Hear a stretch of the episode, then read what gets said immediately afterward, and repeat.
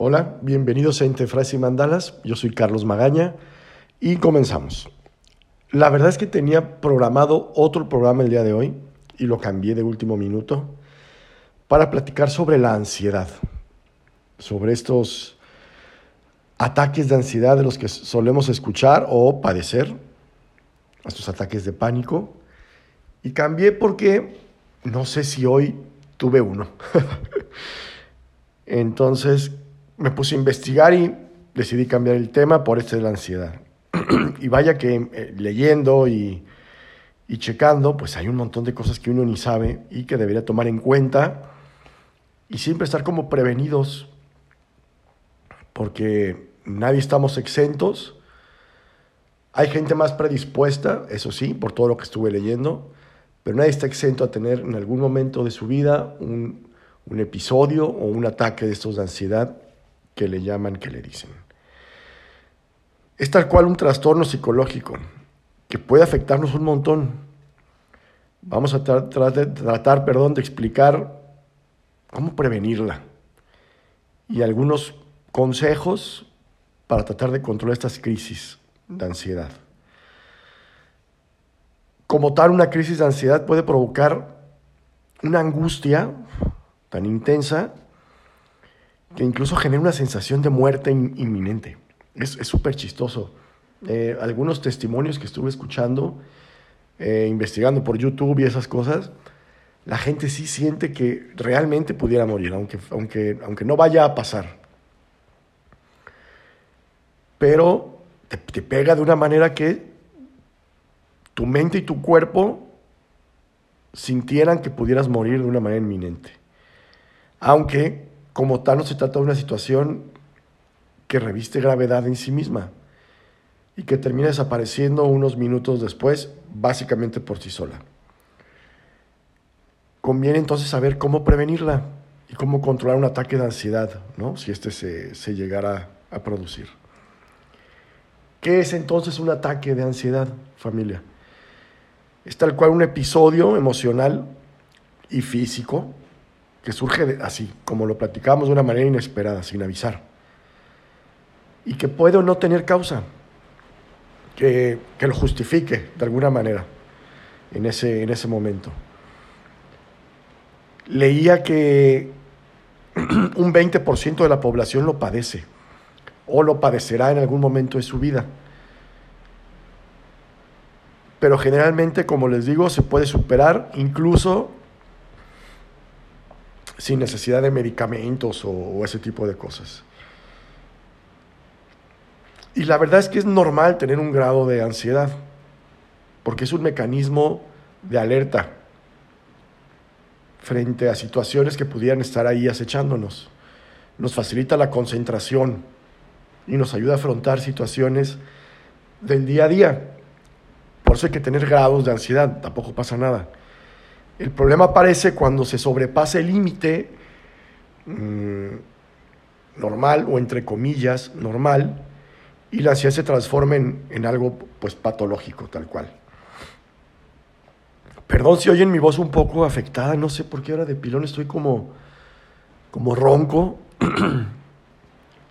bueno, supongo que es el estrés, lo que le llaman el estrés. Y puede ser hasta hereditaria. ¿No? O algo circunstancial en lo que respecta a la acumulación de problemas, a situaciones complicadas, incluso traumáticas.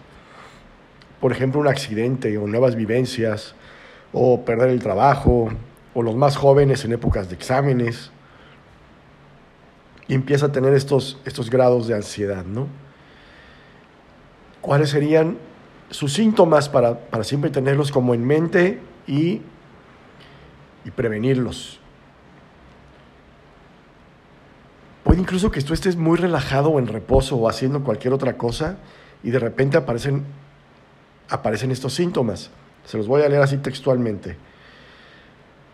Sensación de falta de aire, opresión en el pecho, temblores en el cuerpo, eh, notar que el corazón va más rápido de lo, de lo normal, sudoración, mareos, náusea, incluso desmayo, sensación de nudo en el estómago, tensión muscular. Tal cual. Voy a tomar un poco de agua, familia, ¿eh? no, no, no se me despeguen. Entonces los ataques de ansiedad a veces surgen como respuesta a una vivencia estresante que te, que te sucede en ese momento. Pero en otras ocasiones el motivo no es tan evidente. Y ahí es el, el tema de por qué te puede pasar de un modo aleatorio, por decirlo de alguna, de alguna manera. ¿Cómo nos puede afectar la ansiedad? Aunque bien no está catalogado como un trastorno peligroso como tal, quien padece la crisis de ansiedad experimenta una angustia extrema que, te paraliza, porque te sientes indefenso, desprotegido, y, y, tal cual eres incapaz de continuar con la tarea que estabas realizando. En ocasiones el sentimiento pudiera parecer como el de una enfermedad muy grave, como si te estuviera dando un infarto, quiero pensar, o un ataque al corazón. Por eso esa sensación de que, no, pues ya, hasta aquí llegué, ¿no? Esa sensación de que pudieses eh, morir. Y mantener esos niveles de ansiedad altos durante mucho tiempo provoca síntomas físicos que nos afectan algunas personas en mayor o menor medida, ¿no? Tal cual. Y en tu calidad de vida, y en tus tareas diarias. Pierdes concentración, eh, está registrado incluso pérdidas leves de memoria, cansancio, mal humor. Eh, te preocupan demasiado las cosas que pudieran parecer no tan importantes. Se altera hasta tu apetito y yo creo que la más común o la más clásica podría ser el insomnio. Esa sensación de que no, no puedes dormir o no vas a dormir. El, el problema es que te puede dar en, en cualquier momento. Si vas manejando o al trabajo, y eso empieza a afectar tus actividades de la vida diaria. Y eso obviamente supone un problema, por lo que necesitas tomar medidas tal cual. ¿Existe un tratamiento para la ansiedad? Sí, sí existen tratamientos para la ansiedad. La prevención sería la mejor terapia. ¿No? Con un estilo de vida obviamente saludable, haciendo ejercicio, sobre todo de forma habitual. Y para mí lo que sería como un poco más importante, aprendiendo técnicas de relajación despejar la mente y aliviar los síntomas cuando, cuando estos aparecen. Ya hemos platicado aquí sobre la meditación, sobre la respiración, sobre mantenerte como muy, muy en paz, muy tranquilo. Esas serían las técnicas de relajación. Una respiración muy consciente. Una vez que tienes en cuenta los síntomas y que sabes que por más mal que te pudieras sentir, literalmente va a pasar, como todo en esta vida, te, te empiezas a relajar y respirando sería lo más adecuado. Sí que existen fármacos también, pero bueno, eso ya estamos hablando de temas un poco donde intervenga obviamente eh, tu médico. Esto no, no es como, Ay, voy a la farmacia y me compro mis chochos, no, no, no. Hay que, hay que ver cuándo, cuando esta ansiedad ya es tan constante que requieras esa atención médica. O tal cual como lo decimos mucho aquí en el programa y, me encanta siempre decirlo, como está, como está totalmente correlacionada con aspectos psicológicos, la psicoterapia obviamente es una gran manera de tratarla. Independientemente si tomas o no medicamentos, la psicoterapia es la canasta básica. Pero ¿qué hacer entonces para controlar un ataque de ansiedad? Estadísticamente no quiere decir que sea siempre así como una regla, pero el tiempo que dura una crisis de estas no suele ser muy largo. Digo, es como decir, dos minutos bajo el agua es una eternidad, ¿no? Es, es una situación pasajera, que no dura más de 30 minutos, pero les digo, 30 minutos que deben ser horribles o son horribles, porque resultan de una angustia ¿no? tremenda. Por eso conviene cómo, cómo saber controlarla. Si ya te encuentras en ese periodo o en ese episodio de ansiedad, Ahí les va, apúntenle, porque me tardé un montón investigando. Convencerte de que no es grave, que no va a sucederte nada malo y se resolverá sin que sufras mayores consecuencias. Dorarte la píldora a ti mismo, vamos. Respirar y decirte, va a pasar, va a pasar, va a pasar, sin mayores consecuencias. Pensar en otra cosa, apúntenle. Centrar tu atención en los síntomas solo te va a generar más angustia y vas a prolongar el cuadro. Me sentí hablando como doctor. trata de distraerte en la medida de lo Obviamente, si estás tirado en el suelo porque no puedes respirar, pues no creo que te puedas concentrar en otras cosas, pero tratar de pensar en algo más definitivamente ayuda. Ponerte a hacer algo diferente para distraer ese pensamiento. Algunas personas les resulta muy útil contar hacia atrás de forma progresiva y me parece un gran ejercicio mientras controlas tu respiración. Ir del 100 al 0 o, restar de 2 en 2 otras personas prefieren imaginar cosas que les resulten atractivas o visualizar lugares en donde te gustaría encontrarte en ese instante. Tu lugar feliz. Y, eso te remite obviamente a técnicas de meditación. Respiras, te, te, calmas un poco y llegas a esos lugares felices en donde te sientes cómodo y te sientes, te sientes bien. Obviamente si estamos haciendo eso, controlar la respiración.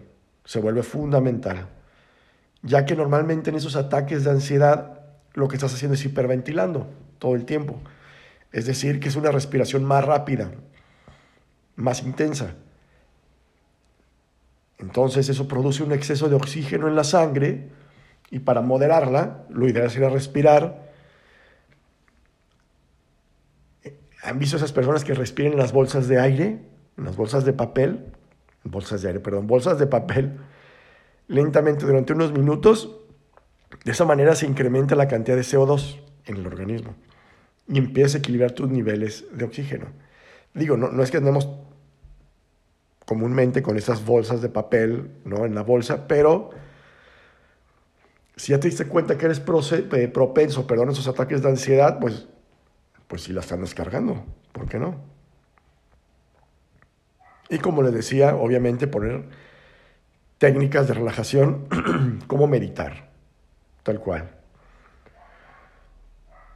Si transcurrida la media hora los síntomas no han cedido o incluso han aumentado, pues ahí sí sí que tendrías que ir al doctor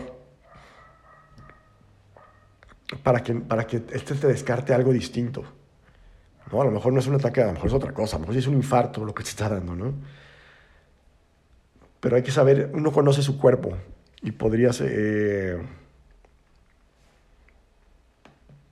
saber ¿no? ¿Qué, es lo que estás sintiendo en ese, en ese momento. Entonces, de a poquito, tampoco se trata de asustarnos, ¿no? Y decir, ay, ahora qué va. calma. Mantener la calma siempre va a ser muy importante. Ya llévatela. De verdad, todo, todo pasa. Yo sé que luego es muy más fácil decirlo que hacerlo, familia. Y todos estamos eh, expuestos. Pero de que se puede, se puede. Hoy fue muy cortito el programa, pero sí tenía como ganas de compartirlo con ustedes. Ya la próxima semana vuelven los, lo que ya tenía más o menos programado. Pero hoy sí quería tratar este tema de la ansiedad y espero que les haya gustado y les sirva, porque a mí sí que me sirvió ponerme a leer este tipo de, cosas. Les mando un abrazo, que tengan un gran fin de semana y resto, por supuesto, de la semana. Mi nombre es Carlos Magaña y esto fue Entre Frases y Mandalas. Adiós.